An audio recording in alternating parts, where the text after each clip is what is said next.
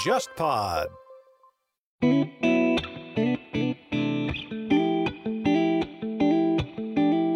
你好，你正在收听的这档节目名叫《忽左忽右》。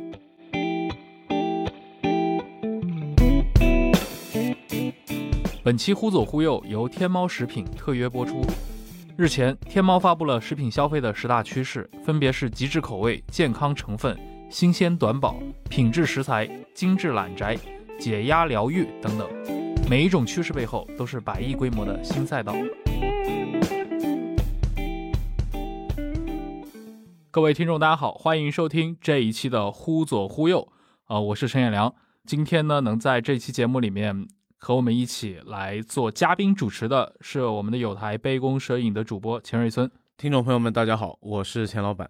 嗯，反正钱老板也来我们节目客串主持过非常多的次数啊。他只要一来，肯定我们这一期就是聊一个跟消费相关的话题。因为钱老板之前是消费记者，其实我也做过一段时间的消费记者啊，但是没有跟钱老板同事过。呃，我们算是这种前后脚的关系嘛。但是今天我们找来的主咖嘉宾，跟我们都同事搭档过，然后在消费行业里面也是作为这个资深的媒体人，观察了很多年，到现在为止依然在这个行业里面。何丹林也是《小时代》的主编。哎，丹林，你在广州，现在在疫情中间接入了我们这个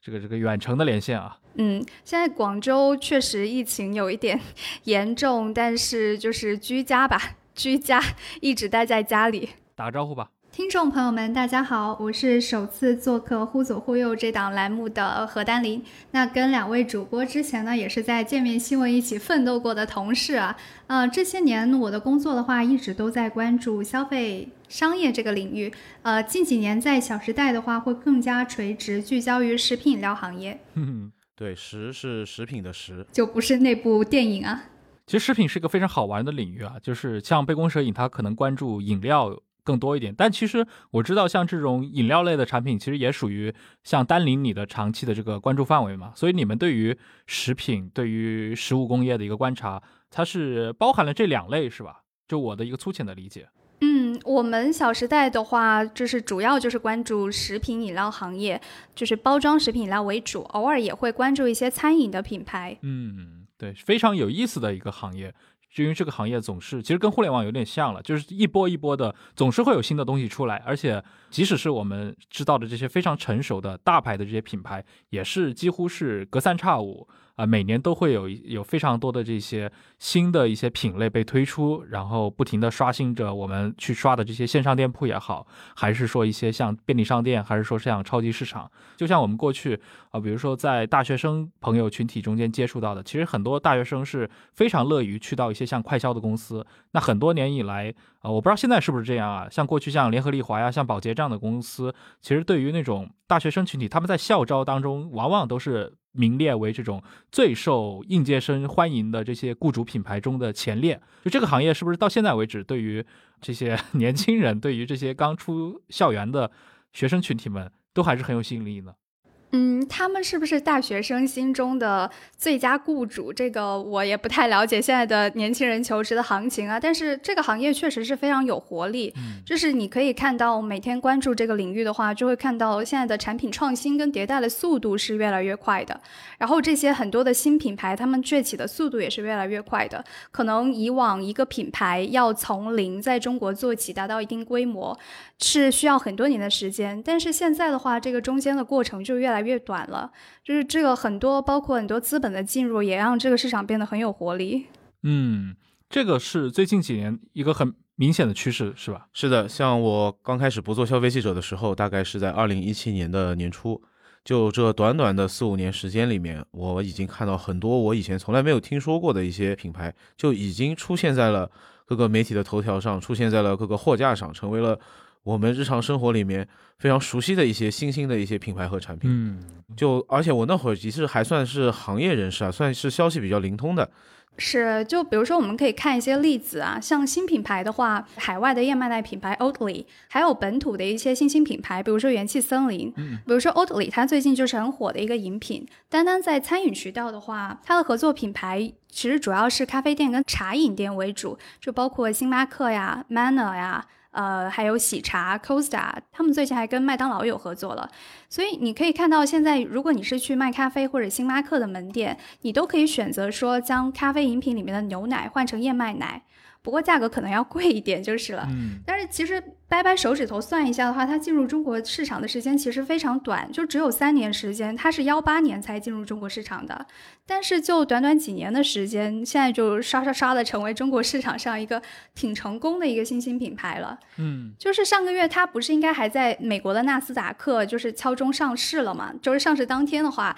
还挺有意思的。就我们跟 Oatly 的 CEO 有连线做了一个访谈，他就有提到说要在中国建第一家和第二家工厂的项目。就是可以看出这家新品牌其实对于未来在中国的发展是挺有信心的，嗯，就是这是一个。然后我们还可以看，就是比如说刚刚提到的元气森林，就是这家公司其实也只是成立了不到五年的时间。那今年四月份的话，它是刚刚完成了新一轮的融资，投后估值的话就达到了六十亿美元，约合人民币的话大概是四百亿人民币左右。也就是说，它在不到一年的时间里面，估值就已经增长了近三倍，这是一个非常惊人的速度。那像这些公司的话，其实现在它可能本来也算是新品牌，但是他们的那个产品创新的速度也非常快。像元气森林，它现在已经有布局了很多的品类，像它的那个创始人谭斌森，就是去年也说了，今年会是元气森林的一个产品大年。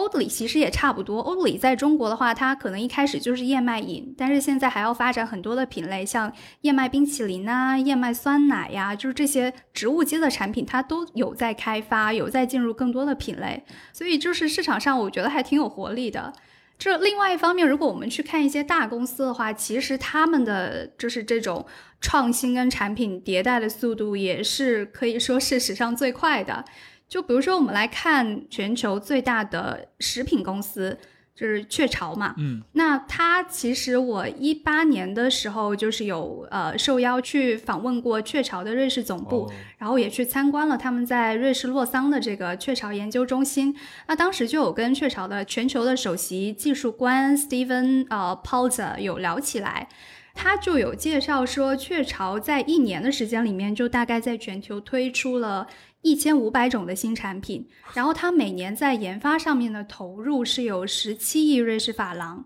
嗯，那如果我们去看饮料这个行业的话，那可口可乐是全球最大的饮料公司嘛？它在这方面的话，同样也是一样的。就是嗯，可口可乐的全球首席执行官詹坤杰 （James Quincy） 前两年他就有透露过一个数据，是说在五年当中，可口可乐公司推出了大约两千种饮料产品。可以说是一种新品大爆发，它我觉得五年当中推出这么多，还是一个挺惊人的数目。不过可口可乐其实，在这样的一个创新的速度下面，它内部的竞争也很残酷。他们把那些就是嗯不太成功的，或者说不打算推出的品牌，就称为僵尸品牌。那它在一八年的时候淘汰了七百多种僵尸产品。然后在一九年的时候又淘汰了超过六百种僵尸产品，所以我觉得这个内部的竞争也是非常的残酷。嗯，哎，我很好奇啊，因为你刚刚其实提到，比如说你去到那个瑞士洛桑，呃，你去到跟那个雀巢的这些高管聊天，他们以十七亿法郎的这样的一个体量，大概也就一百多亿人民币，他来打造一千多款产品，这个在我听起来，我它完全是一种养股式的一套做法嘛，这个逻辑合理吗？我觉得可能每家公司的特征就不太一样。雀巢的话，它其实还是有一点走技术挂的，就是比如说我当时去到瑞士洛桑的这个雀巢研究中心，他们当时是给我们分享了一些成果，是已经应用到了一些产品上面的。那我觉得可能可口可乐的话，可能在饮品上面，我感受到的像类似这种。技术流派的就给我的印象就没有那么多深刻，但是我觉得他要去管理这么多的一些产品，他其实是也是有自己的一套方法。就比如说，他为了迎合这种新品到爆发，他在一七年的时候就提出了一个增长法则，就他会把旗下的那么多的一些产品组合划分为三个大类，像挑战者品牌、探险者品牌跟领导者品牌。那探险者品牌，它就相当于很多初创公司的品牌。那他们的特点就是说，通过建立一些差异化的优势来抢占市场，实现增长的。比如说可口可乐旗下的茶饮料品牌 Honest Tea，还有果汁品牌 Simply Juice。它是一个升级打怪的过程。嗯，它投入的资源跟培育的方式都是会不一样的，它会做一些差异化的一些投入。我觉得他在其实，在规划哪些会淘汰，然后我要培育哪些品牌上面，这个做法是会比较有一套自己成系统的一些衡量标准跟做法的。嗯，但是如果你要说它在产品上面有多大的突破，有什么很技术性的东西，就比如说像 Oatly，它有自己独特的酶解技术，它是算是一个品类的一个开创者。像类似这种呢，我在可口可乐它的新品上面看的会比较少一点。就是丹林，你刚其实提到举的这个例子嘛，雀巢也好，可口可乐也好，都是这个市场的领导者，或者都是这种几十上百年的这种企业。呃，那它在消费市场上是属于这种巨无霸的类型。但是我们最近几年也看到了很多品牌，感觉就是凭着单一的品类异军突起。所以我感觉是不是这两种在竞争模式上是非常不一样的？比如说可口可乐，它分了三档。然后希望通过这种方式去赢得一个新兴市场，这个在最终的市场角逐里面，据你观察。它这个效果显著吗？我觉得这个其实是跟现在的这个创业的大环境是很有关系的。就是现在的创业大环境，它不再是说，嗯，大公司可以拥有非常绝对的优势的一个时代了。它非常的有利于一些小的新兴品牌的，因为如果以往一个新兴创立的品牌，你如果要卖货的话，它其实是一个有形货架，而且是一个有限的货架，而且进入门槛可能会比较高。在这个销售渠道上面呢？可能是已经成规模的这些公司是非常有优势的，但是如果我们现在是进入到一个电商很普及的时代的话，那它就给新兴品牌大大的降低了这个进入的门槛。然后另外就是一个传播渠道上面，像这种社交电商、社交媒体、直播、微博、小红书、微信等等这些，它就给了一个很好的一个社交孕育的一个环境，去让这些新兴品牌去发展。还有最后一个，我觉得很重要的是消费者的心态。就比如说，以往消费者可能会更加倾向于选择一些大公司、大品牌的一些商品，但现在他们很喜欢猎奇，他们对于一些小的品牌也有一些尝新的心态跟信任度在，所以这个也给了很多新品牌一个崛起的机会。那这个消费者心态的转变，也是可能是他们之前不曾拥有的一个优势。所以我觉得这些都是一个竞争环境的变化。这些的话，可能就会给在一些创业品牌跟一些大公司，他们在呃竞争的时候，就是是给创业公司增添了一些砝码的。丹林讲的这个，我特别有体会。我以前跑新闻的时候做消费品记者，呃，消消费品讲白了就是烟酒茶糖、食品饮料，然后最多再加上一些美妆和日化，有的时候还是有工作量的压力的。所以没选题的时候呢，怎么办？我那时候最常见的一个办法就是去逛便利店，去逛超市，看看有什么新品出来了。然后新品的话，我就看看背标是什么东西，它是呃谁家出的，是哪哪个品牌哪个企业出的。然后这些出现的新的产品，它们背后是不是可能会有代表着一个怎么样子的一个趋势？我可能就从这里面稍微自己琢磨琢磨，然后去找去联系这些品牌和企业的朋友去问问看。看看到底是什么样子的一个情况，但是最近几年可能对于呃新的消费记者来说，这招可能就是一个没什么用，或者是至少效率比较低的一个事情了。因为如今很多的消费品的品牌，它是直接在电商的渠道上面出生和发展的，有很多新的产品会选择在电商渠道进行首发。所以我觉得，其实渠道发生了巨大的变化。当这些新的消费品进入到一个线下渠道，在我们可以逛的超市、便利店能被我们看到的时候，它可能已经是在 B 站或者在小红书上被很多的 KOL 进行过一个充分的讨论和种草了。至少对于我们这些对新产品比较敏感的人来说，已经形成了一个呃初步的印象和认识了。嗯嗯。我觉得这也就是为什么很多的新的品牌，它一开始会给人一种网红品牌的印象。对，因为我觉得网络是它能够进入这个市场一个性价比非常高的一个渠道，它可以在网络上面去。发酵、传播它的口碑，去做宣传，去做产品的推广，也可以在网络上面去进行销售。所以我觉得，如果你一开始就选择线下的打法的话，我觉得这是很难走的一条道路。我觉得现在好像也很少有品牌会这么选。所以一开始很多新品爆出来的时候，我们都会觉得它是网红，因为它就是从网上红起来的。然后再慢慢的走到线下，可能会走到更多的渠道。嗯，丹林，你其实你自己踩过很多最近几年国内的这些网红爆款的消费品牌的创始人或者说 CEO 们啊，我想你是作为这个行业核心的一个观察者或者说接触者嘛？你觉得在比如说刚说到了像互联网对于新的食品行业，尤其快消品，它其实是影响了传统的这个玩法。呃，我想知道就是现在是有所谓的这种网红爆款的一个基础的打法嘛？他们一般是怎么来操作？就是我们所看到的，比如说。二零年春夏秋冬到二一年春夏秋冬，就每个季节好像都会有一些新的东西流行起来。有的时候是品类，有的时候是一个新的品牌。他们是怎么被制造出来的？那我可能就是要从比较远一点来说起，就是比如说，我们不妨先来看一下，我们传统上评价一个菜肴或者说是食品，它有一些什么维度呢？嗯，就色香味，对吧？这是最普遍的。但是在互联网时代的话，香气跟味道这种现场体验其实是缺失的，它剩下的就是色嘛，就是也就是说你在视觉上能够 catch 到的卖相。所以你会看到，如果看很多网红视频，它的走红路径，你会发现就是颜值对于网红视频来讲真的很重要。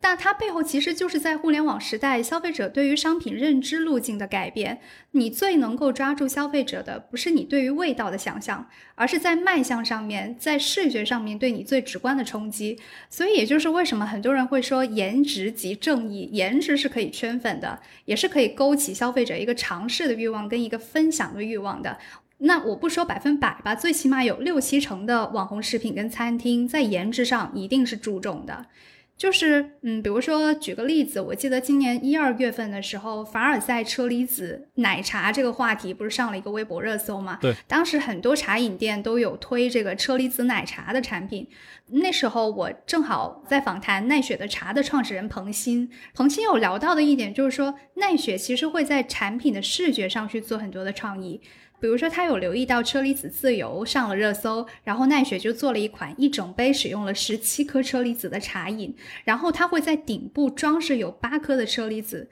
在视觉上造成一种冲击性。土豪逻辑，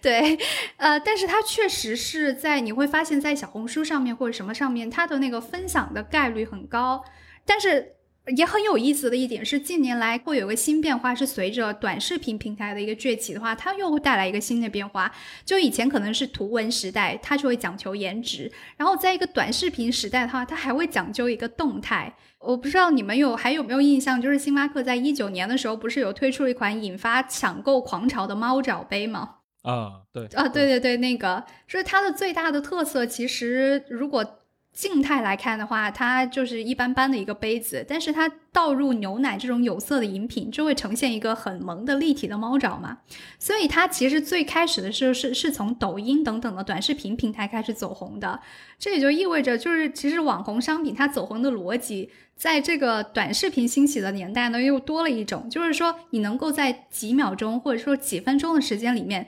它的商品能够动态的呈现出一种趣味性的变化或者戏剧性，这个也是能够让它会成为很多消费者猎奇跟会主动分享的一个原因。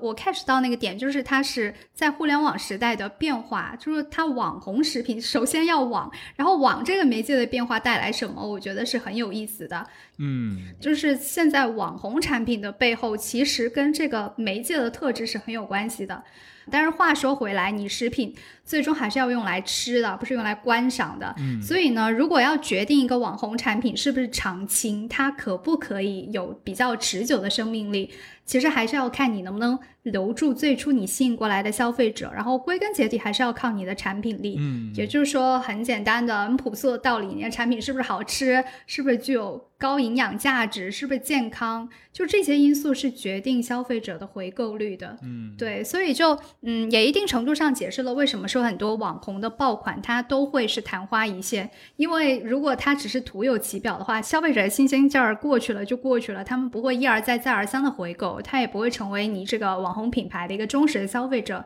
因为你的产品力没有办法说服他们，没有办法留客。这其实跟政治也差不多，就是比如说一 一个总统，他是一个网红体制，对吧？他当选了，但是他如果比较草包，就根本不具备很好的管理国家的能力，那他也很难连连任啊。你直接说 Trump 的名字吧。不如直接说出我的名字是吗？但我觉得在这一点上，其实严肃政治跟日常美食是共通的。对，就是我们是被互联网重塑过的。对对对。哎，你刚刚其实提到一个，就是颜值的这个对于一个传统的这个消费行业的这个影响嘛。其实我我刚想到的是，甚至都不一定是视觉，很多时候都不需要是图片，甚至是一些新的网红消费品的名字，就是你的一些重新。把一些词语排列组合装进一个新的产品里面，它可以让购买者或者说潜在的受众获得很好的一个质感。仅仅是光从名字听觉上来说，它都可能会给它增加非常多的一个用户。其实我们最近在做一个新的那个，就我们跟时尚先生不是还合作了一档节目，呃，在放在我们自己的 JustPort 制造的这个账号里面，是一个叙事类的播客嘛。然后最近就做了一期，这期的那个标题叫“谁在决定中国女孩的脸”。然后他们采的就是，比如说在小红书呀，或者在别的一些 B 站的渠道上的这些带货博主，很多都是一些非常年轻的女孩子。然后他们推的很多的一些产品，当然可能是一些美妆类的产品吧。他们的这些文案都是什么样子的？都是什么泰式木瓜性奶温柔清纯直男最爱，或者说什么少女豆蔻嗲甜蜜桃，或者说什么少女清透白桃奶茶。然后就是做采访的那位就是时尚先生的记者。然后呢，就去问到这个这些博主们，就是自己知不知道自己说的这些名字的意思。然后对方说，你不用去关心这个名字到底是什么意思，只要让他们感觉很可爱就行了。然后我觉得这个确实某种程度上确实是我们这个时代的一个消费特征。比如说，虽然我很少喝奶茶，但是我去到一些这样的一些新兴的潮流的奶茶店门口，偶尔会消费一杯的话，我看着那个菜单，什么白桃乌龙，就就它跟。别的一些乌龙的区别我也不太知道，但是如果我要选的话，可能真的会受到，就是在几个里面我会随便的选。那么我会觉得可能白桃是一个相对来说比较人畜无害，或者看上去很健康呀、清新啊这种感觉。我仅仅因为一个名字，我就会去选择它。我觉得这也是一个我们今天就很多网红食品，它真的是全方面的，怎么讲呢？一方面可能变得更肤浅化，另一方面可能真的是就是被严党们统治着吧。呃，我觉得是这样子的，就是跟化妆品相比啊，食品饮料行业还是相对实诚一点。他们至少会把这些概念或者是风味体现在这些具体的产品里面的。但有些成分可能也是会受到一些互联网营销的影响，像时尚一样会被推举成一个当季流行的一个口味或者是一个成分。比如说现在已经火了很长时间，但是仍然还挺火的，嗯，海盐口味和芝士口味，最早可能是出现在饮料里面的。但是它现在可能会更多的被运用到更多的这样子一些品类里，比如说啊冰淇淋啊、甜点啊，或者是饼干啊这些更多的产品线里面去。呃，另一个流行的趋势是拼配，让不同的口味碰撞和组合，也是根据天猫在不久前发布的一个报告，叫《二零二一食品生鲜消费潮流与商业创新前瞻》的这个报告里面。呃，他呃提出说，现在流行的这些口味是什么？海盐柚子、海盐柠檬、芝士草莓、奇亚籽芝士、芝芝桃桃，就是把海盐和芝士这样子比较当红的一些口味和其他的一些口味进行一个混搭组合，然后现在都是比较畅销的、比较高增长的这样子的一些口味。我最近我还听讲一个非常火的东西啊，叫做油柑。那个三点水的油，然后木字旁一个柑橘的柑，它应该是那个奈雪的茶最早推出来的这样子的一个新的口味的饮品，在二零二一年春夏成为了一个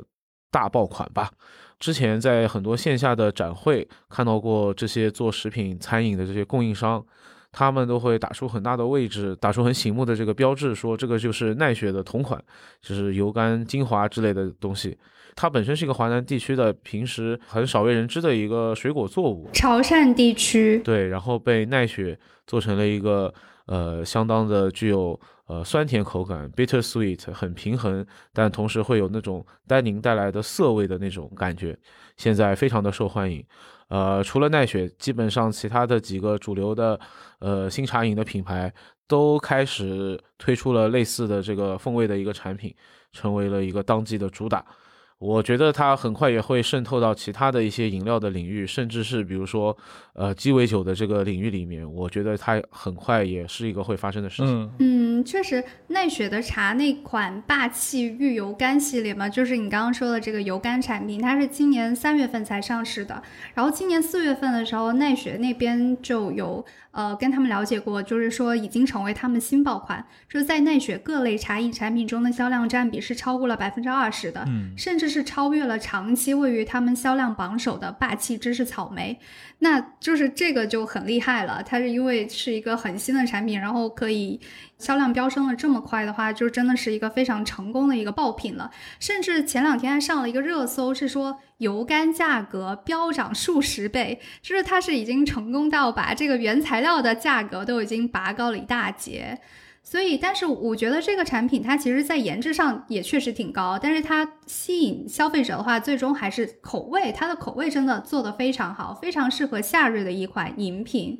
我其实，嗯，比较有意思的是，我我最开始知道这款产品，还不是说从街边店，或者说是在去到奈雪的茶里面就看到说，哎，很多消费者点单，我去试一试还是什么的。是今年几个月前，就是跟奈雪投资人交流的时候，他有给我推荐说，这个奈雪现在这款新品做的非常的火，不知道你有没有试过？然后我就后来就去试了一下，真的有被圈粉到。而且油柑其实，呃，就像钱老板刚刚说的，它是一个潮汕地区特有的小众鲜果嘛。但是它其实已经有在我国有很久的这种入药的历史了。在《本草纲目》里面就有油柑这个主补益气的记载。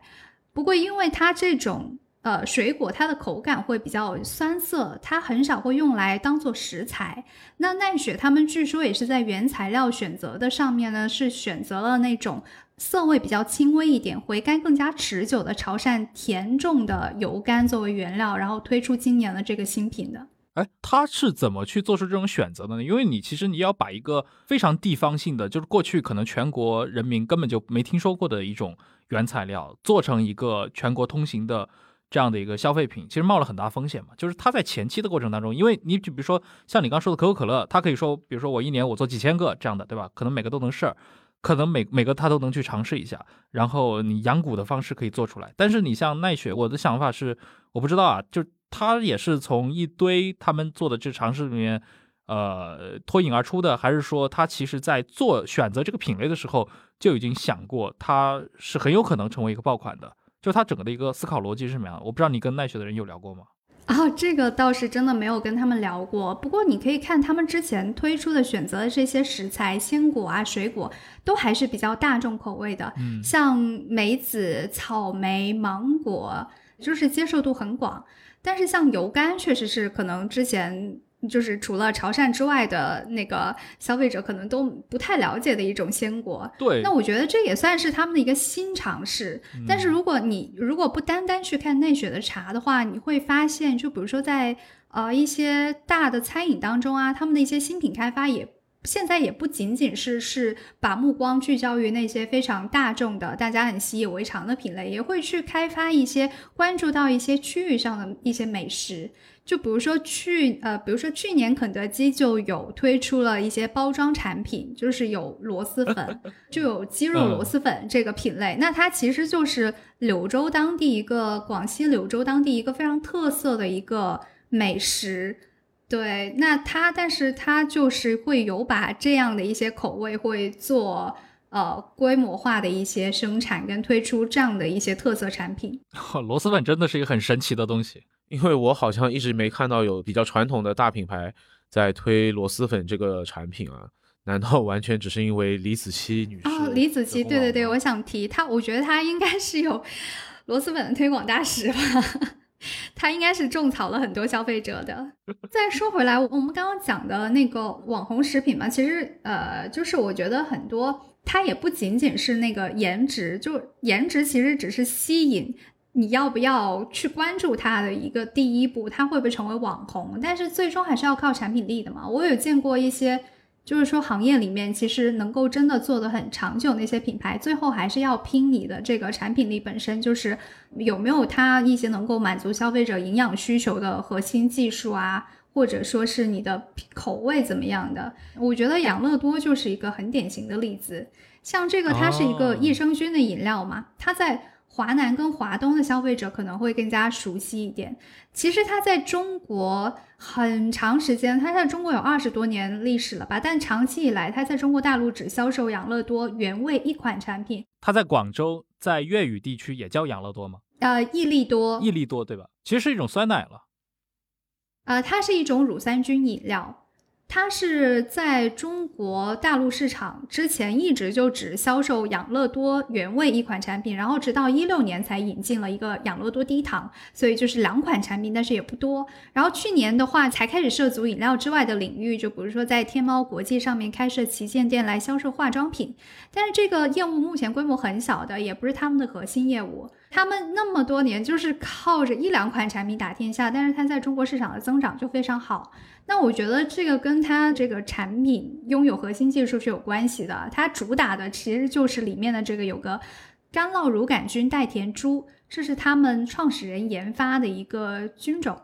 然后前段时间的时候，我有跟他们的养乐多中国的董事长兼总经理平野静有聊过，说你们有没有打算把更多的产品带来中国呀？有没有打算在公轴推出更多的新品啊？然后他就是会告诉我说，呃，没有这个打算。然后他们在中国市场最重要的事情还是要把每天饮用活性乳酸菌饮品对消费者肠道有益这个理念传达给更多的人。他就觉得说，我现在只是我的业务只是覆盖了一半的中国市场，还有另一半有待开发。我要很专注于做这个产品本身。就是如果我推出太多的产品的话，那可能消费者就会对我的。产品定位产生混乱，那对养乐多的认知就没有那么清晰，可能会跟现在的主流的食品饮料公司的做法会不太一样的。这个听起来很日本人哎。对啊，那养乐多它是个日企嘛，它这么做大家都能接受。对，它是个日企，因为我们觉得日本人的公司好像就是这种风格。对，但是他就是会觉得说中国的变化速度确实很快，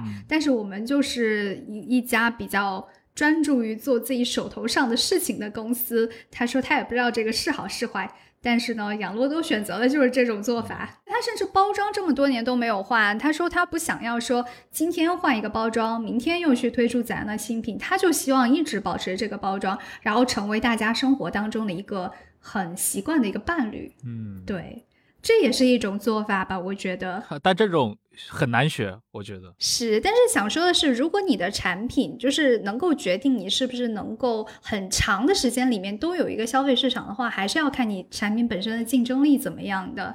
呃，有很多时候你推出很多新品，然后又急着淘汰很多新品，可能也不是一个真的是一个很经济的做法。养乐多它其实一直以来主打这个益生菌的概念嘛，还是说它有帮助消化、帮助肠道保健的这样子的一个健康的概念？但后来其实养乐多也是受到了，呃，比如说说它的糖的含量其实是很高的。这样子的一些曝光吧，或者说这样子的一些指责，所以它也是前几年推出了蓝色包装的一个低糖的一个产品吧。对于这些呃出新品很慢的日本人来说，肯定也是一个非常重大的一个决策吧。关于低糖或者说整个健康的风潮的话，我们可以看到最近几年在中国甚至全球的食品饮料行业，甚至不只是食品饮料行业，整个的消费品的行业来说。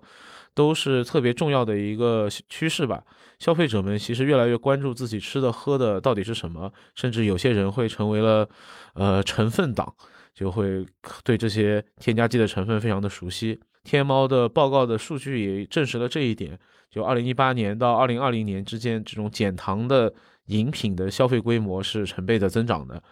似乎已经是形成了一个会去主动购买呃低糖产品的这样子一个消费的风潮。我基本上我所有的这个饮料消费，基本无糖是一个初始状态，就是你首先你得是个无糖的，或者我们用控糖这个词。我也是一样的，就是比如说喝咖啡我都不会要加糖的，或者说很多的饮品，它比如说奶茶或什么的。嗯，要么就不加糖，要么就半糖，就为了保持风味，还是又加一点点糖。但是，一般我很少就是点咖啡或者说是茶饮，或者说其他饮品，我会要到全糖。如果可以选的话。本期忽左忽右由天猫食品特约播出。食品消费的十大趋势背后，天猫上的反常识数据也反映了当代年轻人的消费新追求：酒要喝纯的，茶要喝杂的，减肥不迈腿，只想动动嘴，请客厨艺不够，半成品菜来凑。在吃吃喝喝的背后，折射出当代都市人生活方式的改变。其实我们以前很早，像胡祖辉，以前找那个一财周刊的朋友，像找那个许冰清嘛，就约老师，我们录节目的时候，当时我跟他也交流过。就我的一个呃粗浅的一个感觉，就是中国的这些消费者还是普遍比较嗜糖的。就比如说，你看他在接受咖啡这个事情上，一定是那些偏甜饮，以及包括后来奶茶的流行，其实是甜饮的这个呃受众人群是非常大嘛。那么这几年无糖，当然或者说控糖的这种理念，也有另一部分人在接受它。这相对来说，这些体量上是不是还是有很大的差距啊？我觉得其实对比起欧美市场，中国消费者真的不是甜。啊，对，就是我觉得肯定是在糖分的摄入上面，欧美消费者是比我们要夸张很多的。所以糖对他们来讲是一个更加严重的问题，也会更加的受到关注。中国消费者其实，在糖分摄入上面，我觉得其实还好。就比如说我以前在美国的时候，就是会看到他们，呃，甚至是吃苹果都要蘸焦糖。就是苹果这个水果本来就已经有甜味了，但是他们也很习惯说吃苹果的时候会沾一点焦糖，然后和着来吃。就已经嗜甜到这种地步，包括很多的国外的一些零食，你不觉得他们进入中国市场之后，就是很多消费者如果是原味进来的，很多消费者的反馈就是觉得偏甜，太齁了。嗯，对，所以我觉得整体上而言，中国消费者对于甜味的追求没有到欧美市场那么严重，但是。基于对健康的跟体重管理的，最近这几年就真的消费者越来越注意，那所以其实他们在控糖这方面还是有一个这样的饮食潮流的，就是所以你会看到很多的呃食品饮料公司他们在做包装食品的时候，最近推出来这一波的新品就会特别多是无糖，或者说是寻求一些代糖的方案。就是因为毕竟无糖，它可能在风味上、在口味上，它确实是没有有甜味的饮料那么的好喝，那么的让人有享受的感觉，所以它就会一方面是推出一些无糖的东西，另一方面它也寻求说能不能做到既无糖又好喝，那就寻找一些代糖的方案。所以你也看到说，在食品工业里面，代糖也是经历了。一些迭代的，像从最早的阿斯巴甜、安赛蜜，到后来用比较天然的一些甜菊素，还有到最近非常火的一个代糖成分赤藓糖醇。嗯，比如说元气森林就是用了赤藓糖醇嘛，它是应该是在业内第一家大规模的用这种代糖的成分的饮料公司吧。它最开始的时候火也是因为。这个成分火的，这个成分其实对比其之前的话，呃，据说宣称是它的这种口感会更好。它是从一种什么合成甜味剂过渡到一种所谓的天然甜味剂。天然甜味剂，对对对，其实也是有一些迭代，但是它赤藓糖醇这种原料的话，它在价格上会比较高，会比较贵，所以就是之前没有特别多的饮饮品公司会。大规模的使用这种代糖成分，但是我们现在看到很多在元气森林之后，很多公司推出了很多呃宣称零糖，但是实际上是用一些代糖去带出甜味的这些新品，都会用到赤藓糖醇的这个成分。就比如说喜茶有推出了零糖的气泡水，那它也是用赤藓糖醇的。嗯。所以，我我们可以看到，说公司在零糖这个潮流上面还是做了很多努力的吧。就是你观察市面上的这一波产品，我现在完全可以理解元气森林它面临的这样子的一个创新推新品的这个压力了。就以前的秘密武器赤藓糖醇，现在已经被呃所有的武林高手都已经知道了。现在它的这些竞争对手们很快可能就会复制出类似的产品。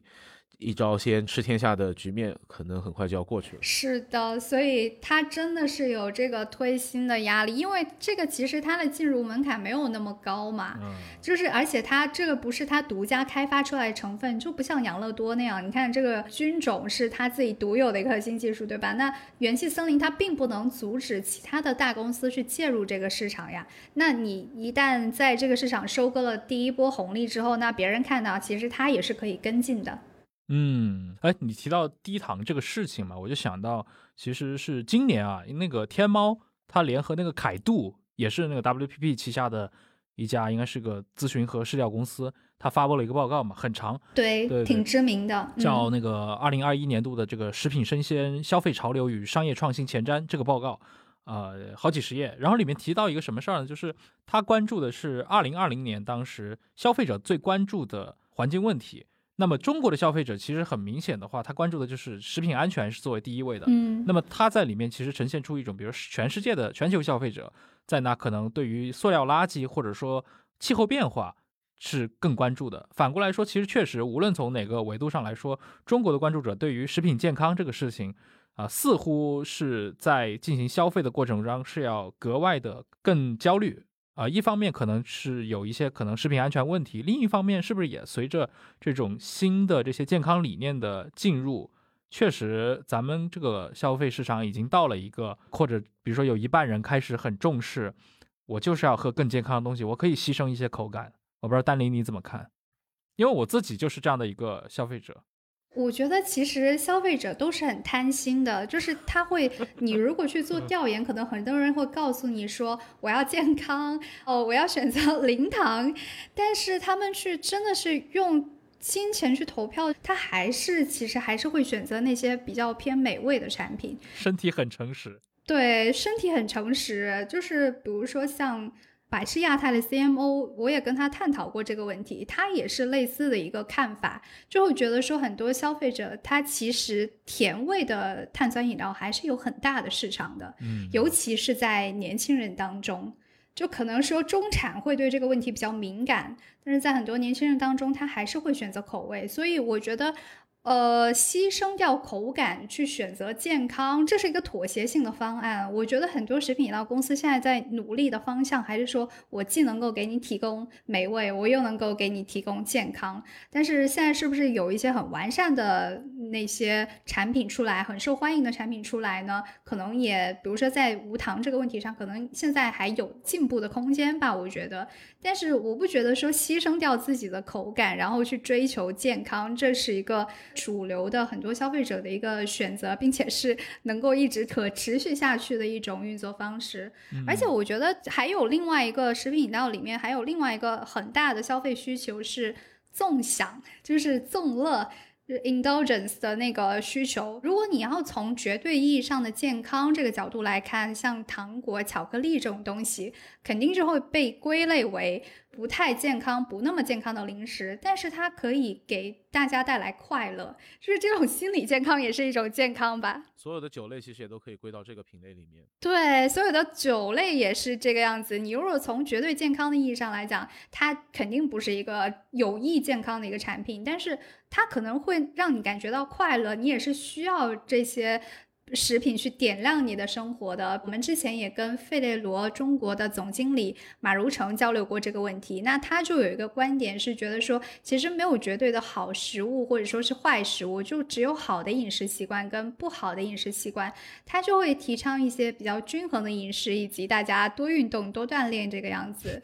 对我觉得好多像类似呃，其实麦当劳的看法也是这个样子的，就是他们也会传递很多声音，说是要均衡饮食。不是很多人会觉得说他们可能蔬菜比较少或什么，其实他在这方面的菜单也会有这方面的革新。嗯。哎，前两年这种互联网的这个消费创业潮比较火嘛，资本市场也比较热情，就是当时也出现过一批以这种控糖饮食，或者说干脆有的可能是一些完全低碳水，乃至于生酮饮食为主打核心理念的这些新的品牌出现。我不知道在市场上这批品牌有形成一股让你关注到的势力吗？因为我关注过一些这样的品牌嘛，还是说它整个的体量还是很小的？嗯，我觉得你说的是不是代餐的一个市场呢？对对对，它很像代餐，然后它可能是这些品类里面会有很多人去以一些，比如说有的就是以生酮饮食为理念，它可能提供的是一些非常极致化的代餐产品，呃，有的可能是一些低碳水，但总体的上来说都是这种以控糖或者低碳水为主要的一些口号吧，或者理念。他们算现在一个新的潮流吗？还是说这个潮流现在算是告一段落了？我觉得这个潮流还是有在的，但可能没有去年那么的活跃。我觉得去年是推出了一大波的代餐的品牌，就比如说你会看到一些大公司也入局了，呃，百事贵格去年是有推出了一个首款的代餐奶昔的产品，然后雀巢呢是推出了好几个的这个代餐的产品。我印象中，它好像是半年内就推出了两个代餐的新品牌，所以这个其实你可以看到，像这种现代生活节奏忙碌啊，然后大家对体重管理比较重视，那其实当他开始选择各式各样的代餐的时候，那在这些食品公司看起来，这就是一个机会了，这是一个新品的机会了。嗯，哎，大家消费代餐，就是它的受众们消费代餐的一个具体的出发点是是什么样子的？我觉得吃代餐可能有两方面的因素吧，一方面是追求一个所谓健康和均衡的膳食，然后另一方面的话，也可能是因为工作比较繁忙，工作节奏很快，可能也没有时间去用一个正餐，甚至说，呃，点个外卖可能都没有时间，所以就可能会选择用代餐这样子的产品，一个替代性的所谓解决方案吧，我在打引号，这个餐食的解决方案，来填填肚子，然后补充自己的。能量和营养，呃，并且维持着自己一个相对健康，可以呃继续高效工作的这样子的一个状态。对你像比如说像我们这种就是经常要在饭点赶稿啊，或者说是很难会能够正常的三餐按时饮食的这些工作的 从业人员来讲的话呢，就是代餐对我来讲是一个很有必要的一个 解决方案。就是经常我都会，但是我就不是为了控制体重，或者说是希望以低卡饮食来控制体重的这么一个需求，就是我希望高效的解决掉一餐，或者说是。呃，能够比较方便的填填肚子，对，所以我可能就会有类似的代餐的需求。但是我发现我们办公室同事呢，他就真的是会选择说尝试用这种代餐的，因为他这种代餐的产品，它通常会把卡路里总体的卡路里控制的比较低，就会选择偶尔以这样的方式去进行一个减重。后一种我我很容易理解，就前一种啊，就完全是出于一种提高工作效率的方式来。使用代餐就等于是完全放弃了把进食作为一种生活中的享受嘛？对对对。就我的想法是，那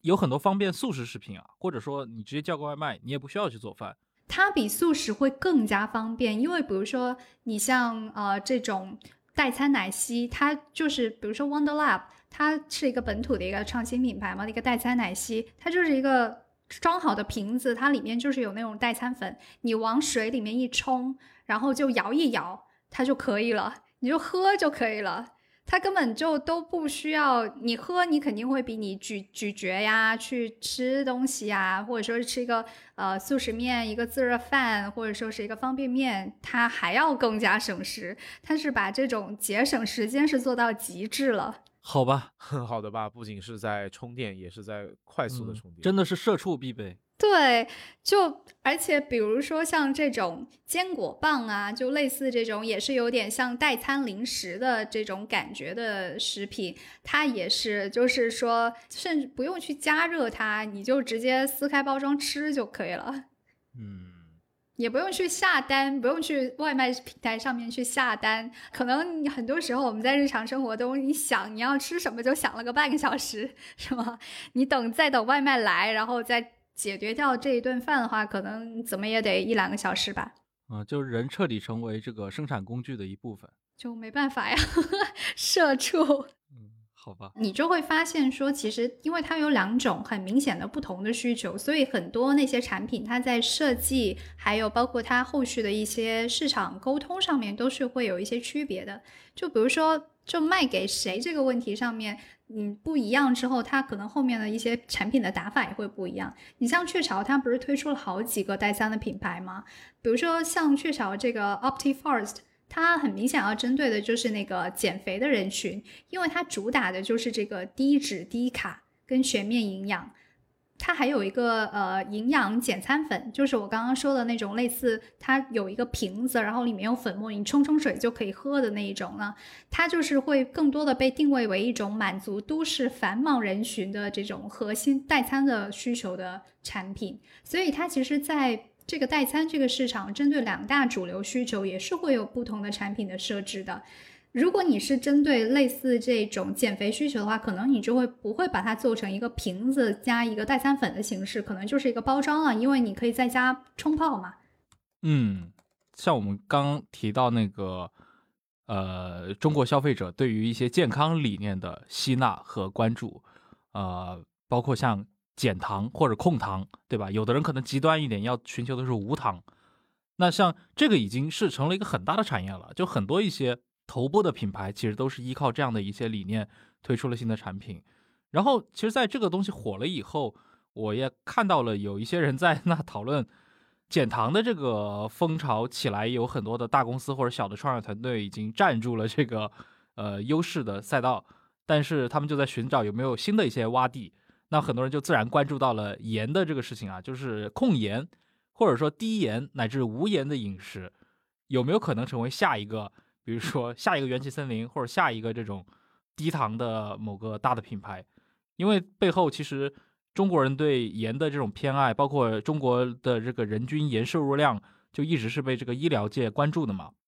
那包括像一些高血压啦、冠心病这样的一些病例，在中国其实也是相对来说比较普及的。而且我也看过一份报道，就是说他提到那个，就是因为最近几年，可能最近七八年来，整个的外卖市场的一个发达。其实外卖它客观上加重了中国人摄入的这个盐分，因为相对来说这就涉及到一个外卖的生产机制嘛。我不知道丹林你你有没有接触过，比如说消费行业的人有没有在关注？呃，这种所谓的低盐饮食，我觉得这个目前并没有形成很多的讨论跟很多的关注。嗯嗯，大公司如果提到减盐的话，可能也是在一连串的语境当中，比如说我们要做更健康的食品，那我们要减糖、减盐、减脂，就是一连串的并列的时候，它可能会被提到。但是如果你真的是说有一个产品，它宣称说我们是低盐的。我们这个是更健康的低盐的一个创新产品，我反正目前并没有看到很多这样的新品，也没有看到说大家对摄入盐分这个事情看得很重视，就不像糖分那样子，可能大家都会关心说这个产品里面都到底含糖量有多少，但是我觉得像像现在消费者应该很少会关心说这个产品里面的含盐量到底有多少。它这个讨论度是非常低的，然后在食品创新上面好像也不是一个大家特别关注的一个方向。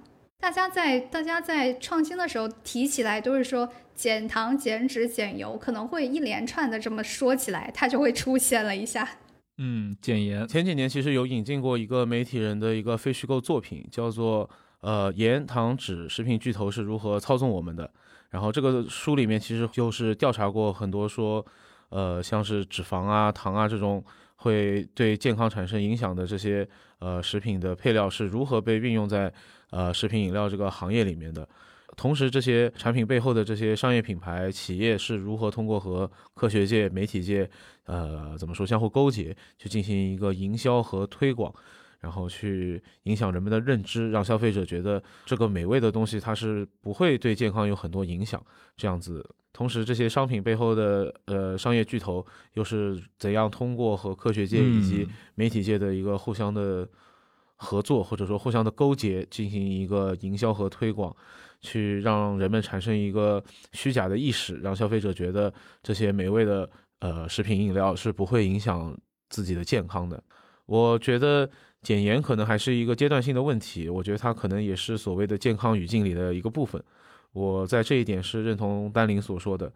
但我可能一时想不出有什么特别，目前啊还没有想出一个什么特别标榜自己是低盐低钠的这样子的一个具体的商品。但我觉得接下来可以看一看是不是会有这样子的一个新的风潮的诞生。它可能还处在一个萌芽的阶段，或者只有少数人在讨论这个事情的可行性。我看到过一些。关于这个低盐饮食的一个讨论，觉得还蛮有意思的。他们首先认为，比如说低盐的这个零食的消费人群，目前还是很有限的，只有一些比如说积极的这种健身爱好者，或者说你的血糖血脂偏高的这个人群，或者说像孕妇这样的一个人群，他们才会有意识的去选择一些更低盐的饮食，而且背后或者说一些低盐的调味料。背后其实逻辑还是相对比较简单，因为确实你咸味的食品就是会更好吃。其实人在包括整个尤其中式的饮食中，你摆脱盐分的一个难度要比摆脱糖分要大很多。那么如果低盐不是一个很可行的方案，那么能不能产生，比如说像代糖那样出现一些代盐，就是它的咸度也不损失，但是啊其实是一个替代性的一个新的调味料。但是这个就可能涉及到盐的生产机制，因为盐它的这个咸的风味是来自于。钠离子本身嘛，那么可能现在阶段的人工制造的这些钠离子平替，它可能还处在这个试验阶段，从技术上来说还没有出现真正能够称为代盐的这种调料，所以这个可能是一个就关于这个的一个讨论。但是我始终觉得啊，就是如果是低糖这个人群，他只要对健康持续有焦虑，就是我们就排除掉那些仅仅因为工作原因或者因为这个效率原因去消费这些代餐的。纯粹从这个身材管理上的就焦虑，你是焦虑不完的。就是我觉得他们反倒是有很有可能会将来被引导到一个低盐饮食的这种小小的潮流上来，但取决于，比如说他什么时候会出现了。我觉得就像。呃，低盐饮食它如果要成为一个潮流的话，会成为一个很多食品饮料公司会关注。它首先有一个前提是，它在舆论上可能大家都会对于现在的盐分的摄入会很担忧，就是会有一个舆论的前提在，是觉得说我们现在中国消费者摄入的盐分过多了，嗯，然后会有一些这样的讨论，它对身体不健康。然后有这么一个前提，就是大家觉得这是一件非常不健康的事情，然后才会想方设法说我要选择一些低盐的、低糖的产品，然后才会推动产业端说可能会做出更多类似的这样的一一些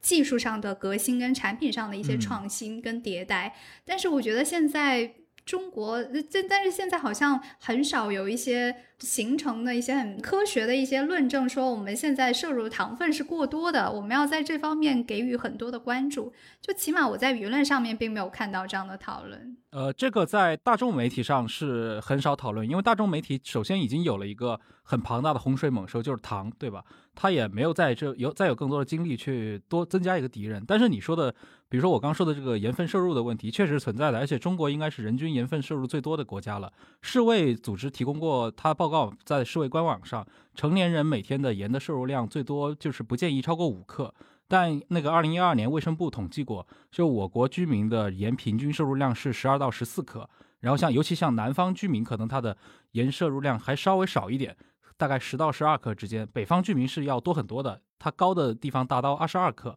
是全球第一位。而且国际权威的医学杂志嘛，像《柳叶刀》以前也发过报告，包括像东亚的一些国家，可能中国呀、韩国呀这些国家在内，呃，饮食结构不科学导致的死亡案例里面，那个钠摄入最多或者钠摄入过多是头号的罪魁祸首。所以，我我自己感觉，从这个科学理念上来说的话，减盐倒不失为一种倡议吧。但确实，在这个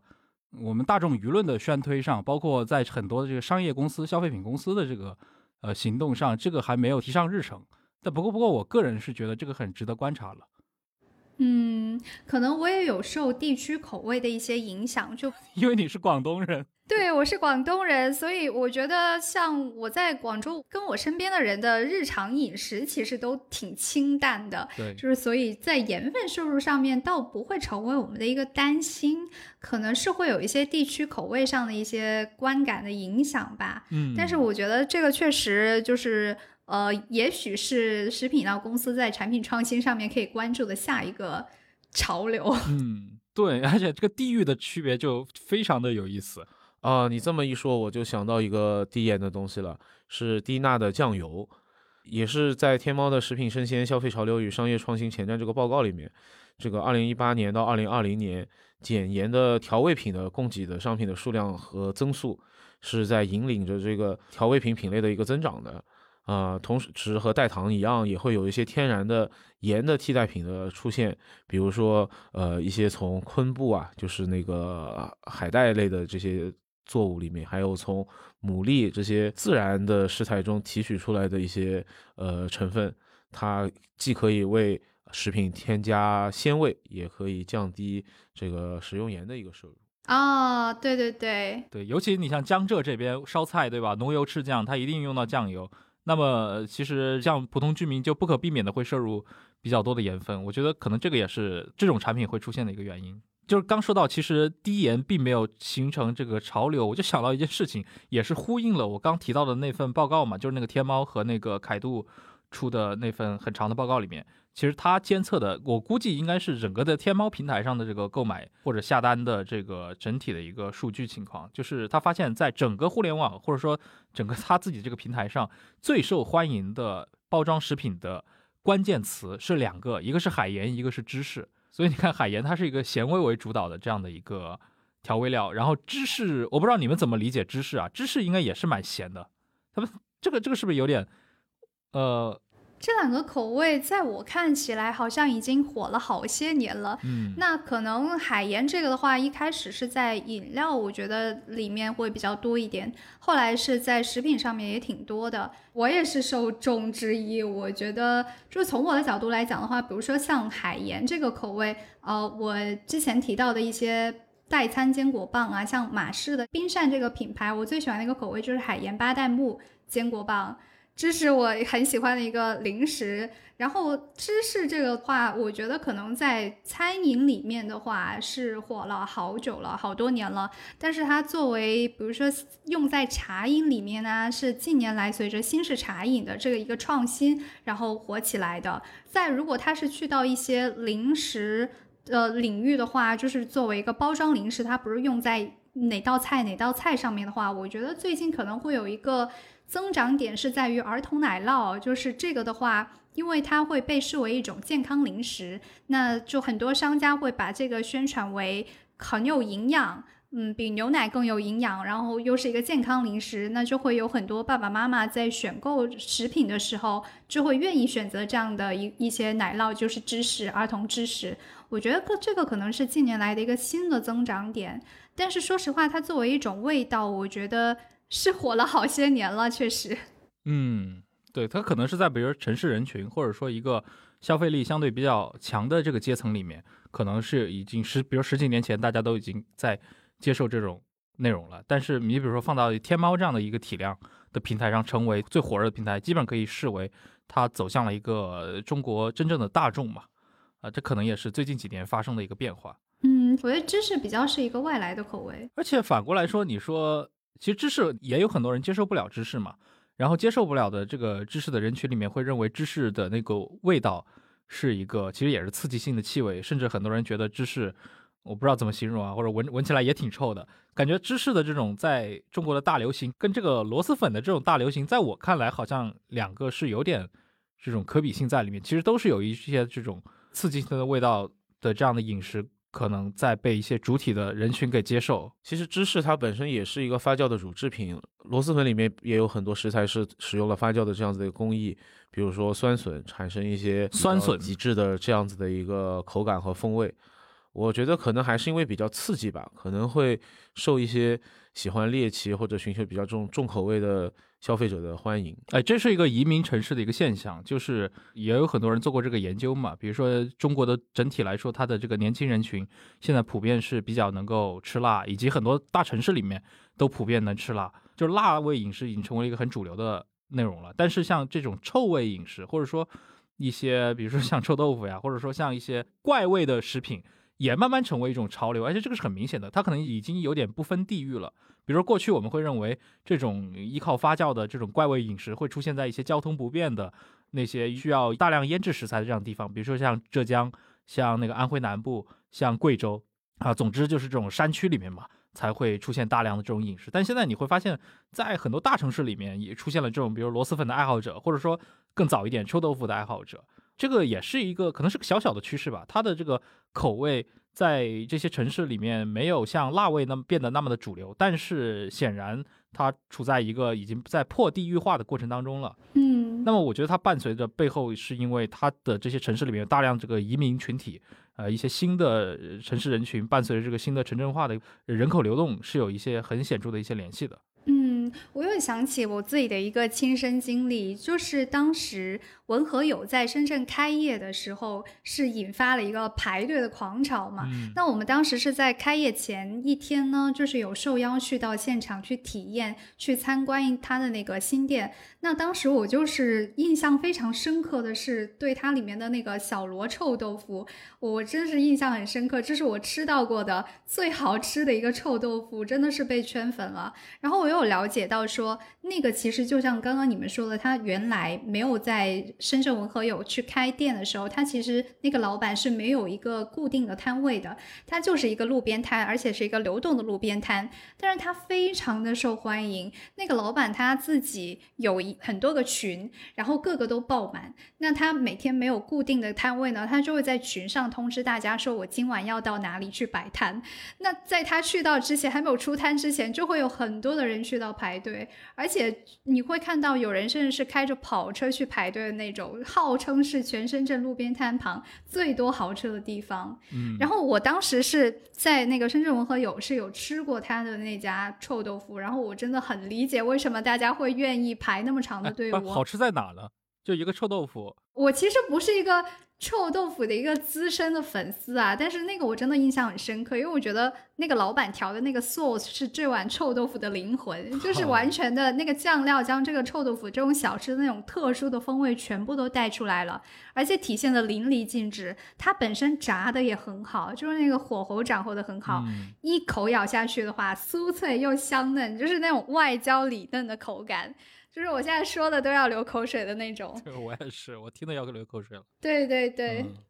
对，我觉得像这种的话，它就是在深圳这么一个典型的移民城市，就是很火爆的一个小吃吧。我觉得，嗯，臭豆腐原来是哪里的特色食品呢？是湖南对吗？湖南长沙对吗？江浙吧，长沙有一种，绍兴有一种，应该是有两个派别的。对对，臭豆腐应该在很多地方都有，但是具体最早从哪发源的，这个很难解释。但是肯定最有名的像长沙的臭豆腐，然后像南京的臭豆腐，嗯，然后像绍兴的臭豆腐也很有名。那个老板他本来也是一个外地人，就是他也是外地人来深圳的做的一个小吃。那他的这个臭豆腐是是黑色的还是那种白色的？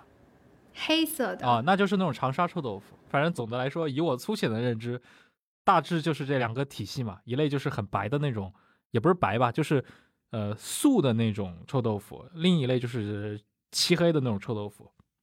嗯，那我吃的那种是漆黑的。嗯，就是臭豆腐呀，是臭的这种美味。我觉得很能代表一个我们这个时代互联网时代的一个特点嘛，就很多过去非常地域性的小众的一些饮食，开始走向全国化，而且是通过一些以移民为主体快速膨胀的这些大中型城市为据点。你比如说像螺蛳粉，或者说像更早一点，像刚刚提到像臭豆腐，它已经在完成这个过程了。那现在其实我觉得好像有个更细化的一个现象，就是大家甚至都不是在追求某一个大的品类了。已经在追求一些更细致的细分的品种，有点像我们之前提到像油柑那种，然后它可能就是从潮汕地区被人发掘出来，那现在它有可能下一步就会变成一个全国人民都很熟悉的这样的一个原材料。那类似的，其实最近一两年应该还是有蛮多的吧，反正我就听说过一些什么娟山牛之类的，这个这方面丹林应该你你是不是经常接触到这些？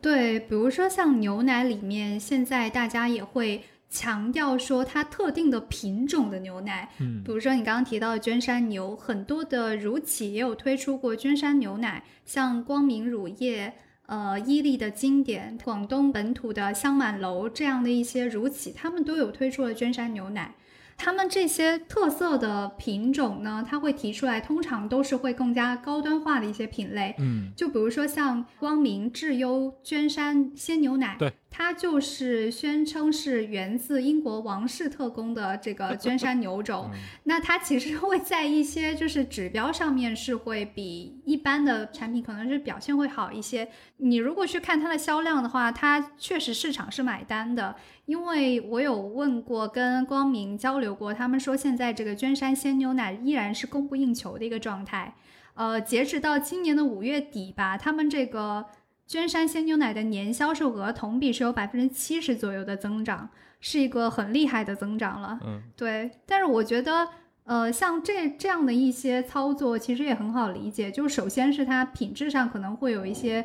比较指标是比普通产品好的，那也是一个产品的升级。那另外，它也是品牌很容易能够利用这些措施来做一种产品组合的一些高端化，然后会能够提高一些产品的溢价，是一种可操作的方式吧。嗯，智优应该是光明旗下这个就巴氏杀菌奶里面卖的最贵的一个单品了吧？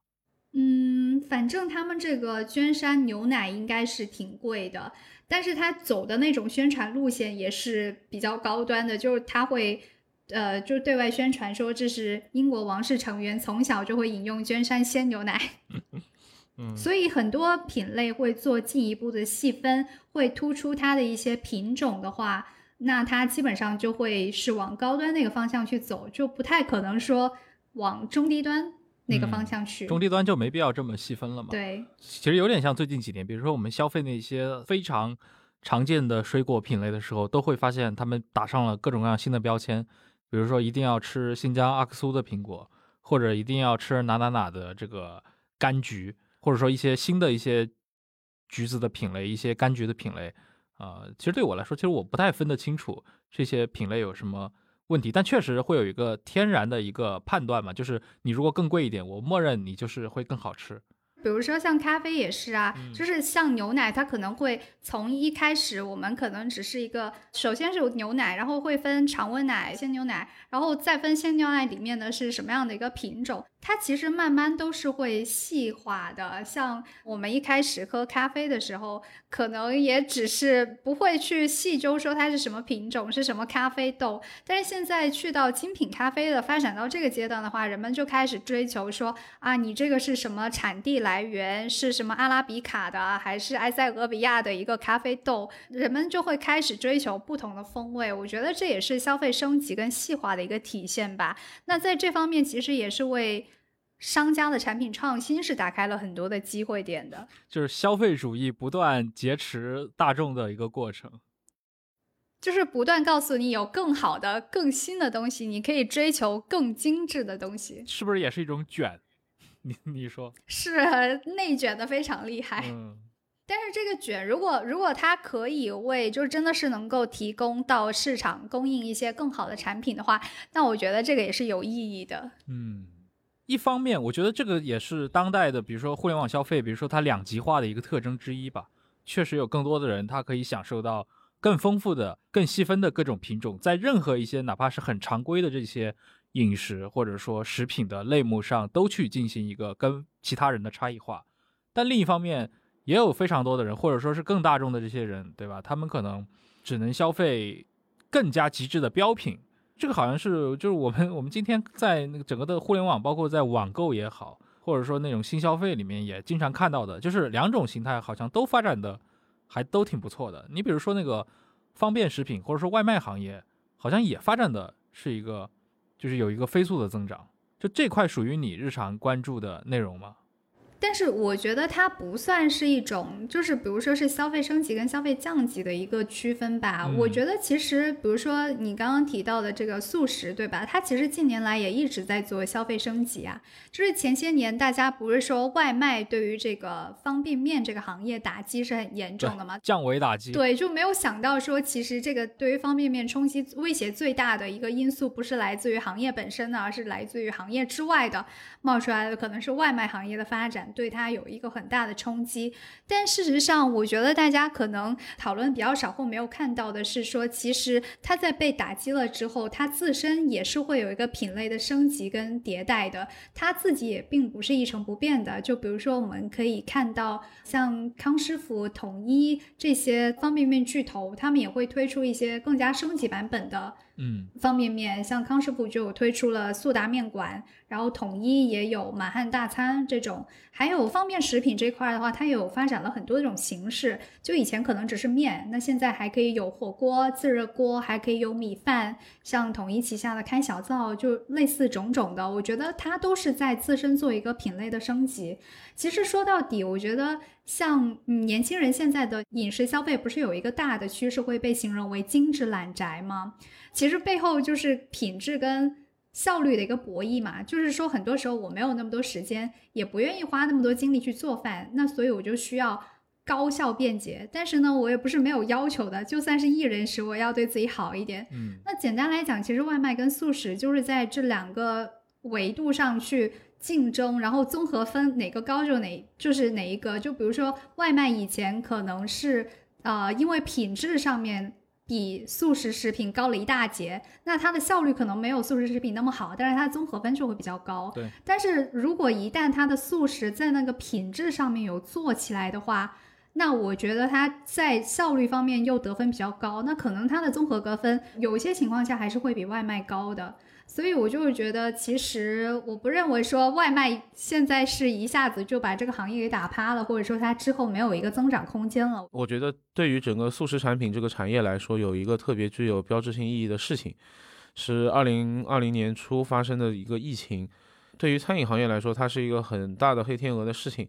大家不能很方便的外出用餐，送外卖、吃外卖其实也不是特别的方便。但是我们看到有一大批。呃，速食产品在确实是在这个时候兴起的，进入了很多消费者的购物篮里面。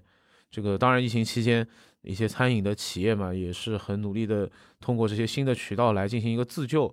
天猫的报告也提到了一个很有趣的一个现象，一些比较知名的一些餐饮的品牌，就是比如说老字号餐厅啊，或者是一些呃在当地比较有名气的这些餐厅，他们会在。线上的电商渠道销售这种呃已经搭配预包装好的这种半成品菜肴，而且很多都是这家餐厅里的这种招牌菜，就给你一种感觉，就是你虽然你自己是在家里下厨，你不是到餐厅里面去用餐，但是通过这个它搭配好的原料，它配好的呃酱料，还是能比较好的还原餐厅里面的味道。这个也是一个电商领域中很值得注目的一个新的品类吧，增长的也是非常的。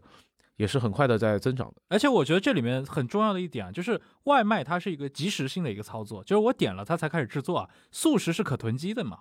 就是我真的当我遇到了一个假设这个疫情更严重了，或者说我们的城市被封锁了，那我要做好一个长期战斗准备，肯定是囤各种各样的东西。那相对来说，外卖这种食品生产的形态，在这个环境里面是完全没有优势的。嗯，你刚刚讲那种情况就是外卖不可行的情况嘛？其实它已经没有进入这个赛场去竞争了。那可能我们一般来讲，如果长期来看的话，就是说既有外卖又有速食的这么一个场景，然后他们之间的博弈是一个什么状况？那我觉得其实还是要看品质跟效率这两个两个方面吧。嗯，如果速食它能够把它做的品质提升的跟现煮就是没有太大的差别的话。那我觉得其实它是很拉分的，它这个品类的这个核心竞争力还是在的。就比如说康师傅的这个速达面馆，它就是形容说自己的这个里面会有大块的牛肉嘛，它就是说这个是接近这个现煮口感的。我说实话，那个速食食品过去在我的不好的印象，就是因为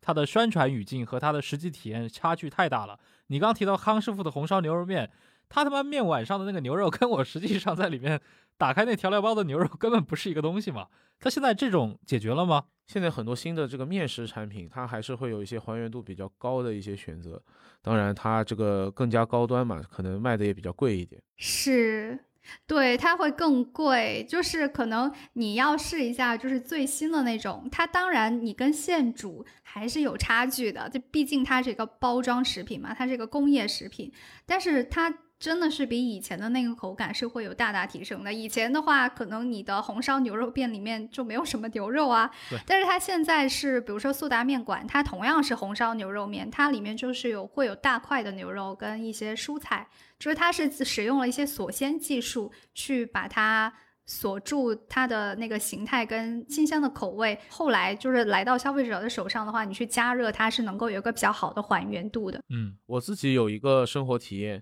就因为我一直是在外面租房子住，而且之前一段时间也是相当于跟陌生人合租的嘛。呃，我自己的这个体验就是说，如果呃跟我合作的这个室友都足够的友好，我们对于冰箱里面储藏食品的空间可以很和平的进行一个公共的使用，以及整个厨房的环境也比较好的话，我自己是会很乐意在工作闲暇的时候去进行一些简单的烹饪料理的，哪怕去是一些呃速食的菜或者是快手菜，呃半成品菜。或者我真的就是去网上或者去菜市场去买了菜来做，我觉得我是愿意的，还是挺解压的吧，在工作之余。但是我如果是住在一个厨房比较小，环境也不太好，冰箱可能里面也堆的全都是乱七八糟的东西，都是室友们放在那里的东西的话，呃，那对于我来说，我可能就不会再想进厨房自己去做菜了，我可能就会选择吃外卖。我觉得这个背后就是说，我们选择吃什么东西，可能本身背后的深层次的逻辑和原因是，可能是超越了 食品或者餐饮这个行业的。我觉得它是一个跟我们的每个人的生活方式息息相关的，它是一个呃更多的一个有复杂性的因素在里面的决定的。对，我觉得其实，在做饭这件事情上面，也不是说我自己的意愿决定，很多时候是我们确实没有那么多的时间。就是能够像我们父母辈那样子，每天去去菜市场去买菜，然后新回家，然后现煮，很有仪式感的做一顿饭出来。呃，不论是从技能上还是时间上，我觉得这个对现在年轻人的要求都太高了。嗯，所以这也就是为什么现在很多的半成品的这个菜品是会很发达的，像盒马就有提供很多半成品的菜嘛。哎，我经常买，而且我是买完之后我就邀请朋友来我家吃。然后呢，就可以快速的制作，然后而且味道还都不错。对，就是那种年轻人做饭的话，可能也就是只想动动手，就不要太为难我，就是做一些快手菜。他省了前面的这些工序。对对对，就是半成品给我加工一下就好嘛，就不是特别复杂的那个那种加工。然后其实现在这种包装食品里面的调味料的话，也有这种趋势，就是迎合这种年轻人的精致懒宅的这么一个风潮。然后，比如说像泰特乐，它就有推出了一个菜谱式调味料，它主打的理念就是针对那些厨房小白的跟那种忙碌的上班族的，就是说你用使用这包调料呢，你就是一包调料就搞定一道菜，就不需要说呃分门别类的去添加一些各种的佐料，就是料酒呀、糖呀、醋呀或者各种其他，我就一包搞定。它是主打的这么一个理念，我们也看到，其实后面会有一些同行有在跟进这个思路，所以就是证明，其实现在年轻人真的是，如果能够开发出一些能够迎合他们的懒的那种懒人经济的这些产品，应该是市场上很大的一个创新点跟一个机会点吧。嗯，我我可以分享一下我自己啊，因为我是一个。只吃外卖，呃，也不是只吃外卖，我偶尔还自己做，但是我基本就不去消费什么速食的食品的人，啊，所以我在想的是，你其实刚丹林啊，包括像钱老板也讲了很多，比如说速食食品这个品类里面的各种创新，包括他们面对外部压力的一种呃自我求生新的一些变化嘛。那反过来说，外卖这个行业里面，它有类似的一些举动吗？因为我自己体验是。其实虽然我不吃速食食品，但是我对外卖的评价，这个整个品类的评价是越来越低的啊。你比如说，首先补贴取消了之后，它明显变贵了，而且慢慢的我吃久了以后也会发现，其实口味啊什么的，它其实没有太多的一个改善。反过来说，像速食食品，它可能按照你们的说法的话，它其实是有一个自我完善，包括推陈出新的一个空间嘛。但是对于外卖来说，它是不是非常受限于这些终端的生产者？也就是说，你这个商店本身，如果你不去推出新的产品的话，它其实作为外卖公司，并不能在这里面去推动它食物本身的一个变化。我觉得外卖它其实有自己面临的另外的一些问题跟挑战吧。嗯，就比如说这个行业里面，我觉得被消费者诟病的最多的，应该就是食品安全的问题。因为很多时候你不是去到那家门店去消费的话，很多时候后厨的状况你也是看不到的。那也出现过很多的这种爆出过的事件，是说脏乱差，就还是这个问题，而且很多有一些是专门呃做外卖的一些门店，就是它其实是不设堂食的，那这种的卫生情况可能就更加令人担忧。嗯。对，我觉得外卖可能也有它自身的问题，但是如果它跟素食比起来的话，可能就是本质上它就是新鲜现做的一一些食品。但是这个有些时候也存疑，它到底是不是新鲜现做，还是说一个它也是工业化生产其实也是一个半一个半成品的菜包，然后给你加热一下就给你外送，可能也有存在这样的情况。但大部分来讲的话，外卖它还是会比速食食品来讲的话，它就是会更加的新鲜。这一点上面跟选择的丰富性吧，比如说速食食品，它毕竟还是要考虑到一个规模性，它不可能给你整那么多花样出来。但是你在外卖的话，你就是会存在非常多样的选择。那这个可能就是一个速食食品难以达到的一个竞争优势了，所以我觉得他们就是存在着不同维度的竞争。但是几年前是说方便食品被外卖打击的很厉害，但是近年来我们看到的一个趋势是这个速食食品又开始增长，这个确实是的。嗯，有意思。我们那个后期总监啊叫王二池，他是一个三餐离不开外卖的人，但是这个人呢在点外卖的时候就特别矫情，我称之为矫情啊。因为他点外卖的过程中，一定要去点开这个外卖的那个商店的这个图片页面，一定要去确认它是一家店，而不能是一个窗口。其实它就是你说的这种，就最低成本的去规避这个饮食风险。因为我们知道，即使比如说在上海，在这些大城市有大量的这种，它可能其实就是个小窗口，然后里面既做北京烤鸭，也做什么意大利面，也做披萨，也做其他的一些什么湖南湘菜之类的。有大量的这种，你说它的整个的制作渠道，包括它的一个食品安全，究竟能怎么样，对吧？它跟这些工业化或者大厂出产的这些方便食品的话，可能确实在饮食安全上也不在一样的层级上。对，除非是像比如一些真的是呃规模企业吧，就是连锁大餐饮，类似比如说我要点一个呃麦当劳、必胜客、星巴克之类的外卖，那我觉得可能消费者对于这些的外送的品质还是会比较放心一点的。嗯。所以你会看到，像我们关注这些，呃，像刚刚提到的麦当劳啊、肯德基啊、必胜客呀，还有星巴克呀，他们其实这些餐饮近年来。在外卖跟外送这个渠道上是很重视的，他们在这个外卖对于他们来讲的，在他们收入当中的占比也是在逐步提升的。嗯，星巴克其实很多年来一直都没有做外卖，但是我觉得它被瑞幸咖啡刺激到了。对，瑞幸咖啡就是定位为一个。自提以及外送为主的嘛，它在门店的消费其实没有那么多，它也不太强调堂食的一个消费。那但是它在当时就是扩张的非常厉害，我觉得对于星巴克来讲是有很大的压力的。然后随后它也就推出了这个外卖，但是它就研究了很多的方式，说怎么样去保证我这个外送的品质，咖啡包装上我要做一些什么样。的设计去防止它在运送的过程当中会洒出来、会溢出来，然后这个保温还有呃那个冷藏，然后这个链要要要怎么去保证它的配送，就是它做了很多这样的类似的一些开发，然后才推出来这个外送的一些东西。嗯，呃，然后你你会看到，尤其是疫情期间，所有的那些品牌、餐饮品牌、大公司都是靠外卖活着的，因为他们的门店很多时候都都关闭了嘛。那这时候，其实他们也会在疫情期间以及在疫情之后，也会越来越重视这个一个渠道的开拓。我觉得这是能够很明显看到的一个趋势。对，而且外卖其实这个行业，尤其最近一两年来，大家也发现它还有其他的一些问题，比如说像劳资矛盾呀，这些可能就是其实外卖行业也需要自己去解决的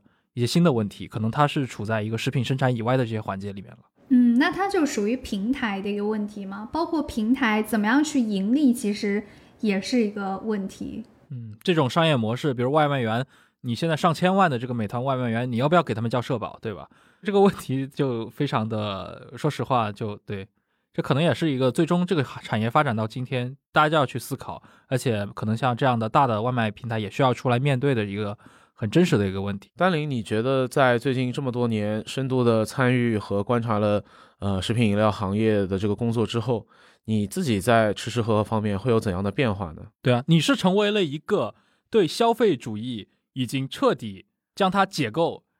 但是呢依然可以冷眼的享受其中这样的人，还是说你在接触了完了之后，你知道吧？就是因为对这个事情有不同的人有不同的看法，你到今天你对消费是一个什么样的态度啊？因为你了解了这么多内幕，我觉得你很难无动于衷啊。嗯，我觉得在一些问题上面的话，我跟普通消费者是差不多的。就是比如说，我们都会可能会看重颜值啊，我们也会看重说零糖，追求健康，然后追求营养，然后也会有适度的一些放纵。我觉得很多点上可能跟普通消费者都是没有什么区别，但是区别可能就是在于说我能够更加快速的接触到一些最前沿的一些消费领域的东西，所以在很多东西可能还没有成为特别流行的潮流的时候，我就关注到这些苗头，就比如说刚刚提到的这个欧特迪的燕麦奶，比如说一些植物基的这个潮流，我可能会很多消费者其实可能没有试吃过植物肉，就是这个对他们来讲还是个非常新奇的东西。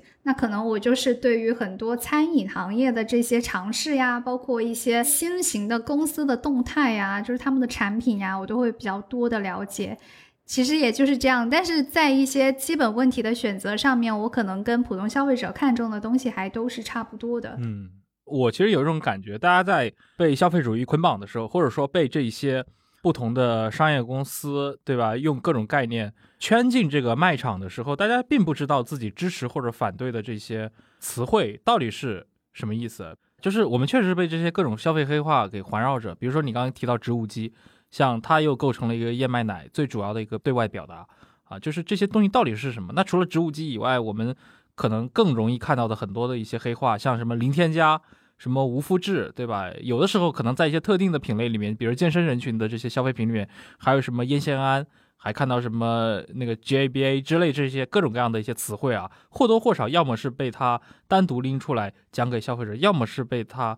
呃标标示出来，我们不含有这些内容。我们应该怎么去面对这种消费的黑化？你或者你觉得，就是我们作为消费者和这些消费产品是处在一个什么样的一个关系连接当中啊？我自己感觉现在我们就是被各种各样的这样消费黑化包围起来了。嗯，我觉得有时候消费者确实是比较难以理解的，或者说是他是有了这个需求，呃，比较关注成分表的时候，他才会去研究这种东西。那像很多的一些。嗯，成分呢？就比如说刚刚提到的烟酰胺，哎，其实这个正确读音是烟酰胺，但是大家好像默认都是烟酰胺，那就烟酰胺吧。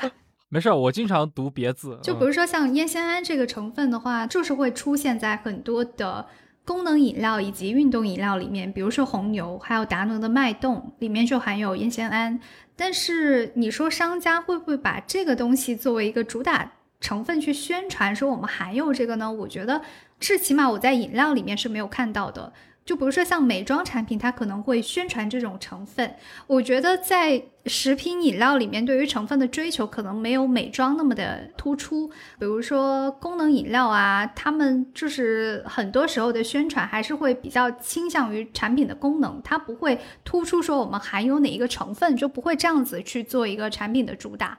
那像刚刚提到的这个，嗯，伽马。氨基丁酸，也就是 GABA 这个成分的话，它其实很多时候是会用在一些助眠的饮料里面。就比如说一九年的时候，我记得蒙牛有推出了一款牛奶的饮品，里面就是有添加了这个成分的，它主打就是睡前助眠的一个功能。那去年可口可乐也有推出了一款定位为助眠美颜的一个植物饮料，里面也是有添加这种功能，因为这个成分它是对中枢神经系统的兴奋性。神经元有抑制作用，所以它就是可能你喝了之后你会出现一些犯困的情况。但但是我看这些产品宣传的时候，它也不会去教育消费者说，哦，这个里面我们添加了什么，它的功能是什么，它可能直接就告诉你它的功效，助眠就可以了，它也不会去突出这种成分。所以我觉得可能就是除非那是那种成分党，不然的话，我觉得可能这些很多的话术我们也没有必要了解到那么深入。对，嗯。但是现在我们看到这些食品和饮料行业里面的一些创新，它还是针对的一些非常年轻的一些消费的群众。这些品牌在营销上面可能会也会使用一些年轻人比较熟悉、比较感兴趣的一些圈层来撬动这些新产品在市场上面的一个认知。但相反，比如说像我们意识中会觉得会更加关注食品安全、关注健康、关注原料的中老年群体、老一代的消费者、银发族们。相对来说，我们好像很少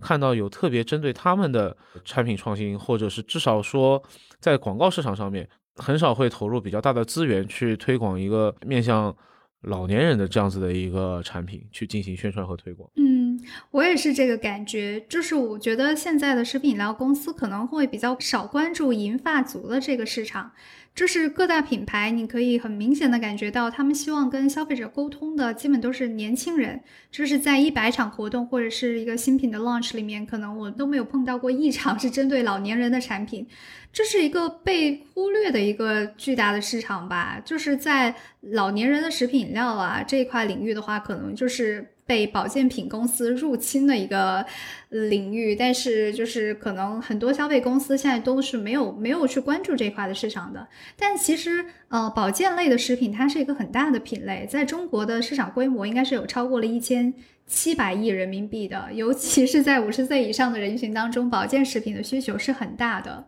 就我接触到的食品饮料大公司来讲的话，嗯，关注中老年消费群体比较多，这这个市场比较活跃的可能是雀巢。就比如说去年底的话，我们有写过雀巢在中国就有推出了面向中老年人这个消费群体的功能性食品，这个也是雀巢中国首次有产品是获得这个保健食品批件的。嗯，对，然后还有另外就是有一些乳企吧，可能在中老年市场比较活跃。像恒天然、美赞臣这些都有针针对中老年群体的这个产品线，有推出，据说是为了他们量身定制配方的这么一些奶粉。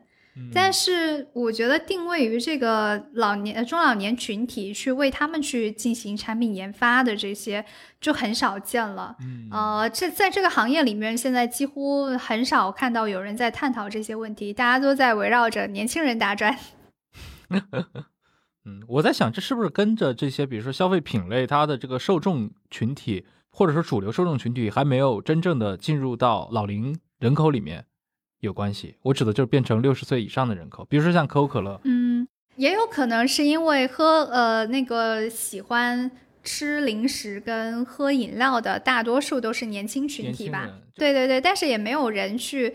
呃研究一下，说老年人他们是不是有会有。这方面的需求，然后他们喜欢什么样的零食跟饮料？我感觉是需要去研究的。比如说，我们今天说那个老年人口嘛，按照比如说前段时间争议特别大的那个央行工作论文，对吧？那个叫什么？关于我国人口转型的认知与应对之策，就那篇文章里面把人口分成了三块嘛，一块就少儿人口、劳动人口还有老年人口。老年人口它里面给出的定义就是六十岁及以上的这个人口。比如说我们现在二零二一年，对吧？要满足六十岁及以上。你得是一个一九六零年之前出生的这样的人，那像这类人，我感觉确实也是他。首先，他有没有吃零食的这个习惯，以及他可能跟现在市场上大部分的，无论是国外的品牌还是国内的这些消费品品牌，他都不是那种第一代的核心的用户吧？就可能他的年纪还是稍微有点偏大了。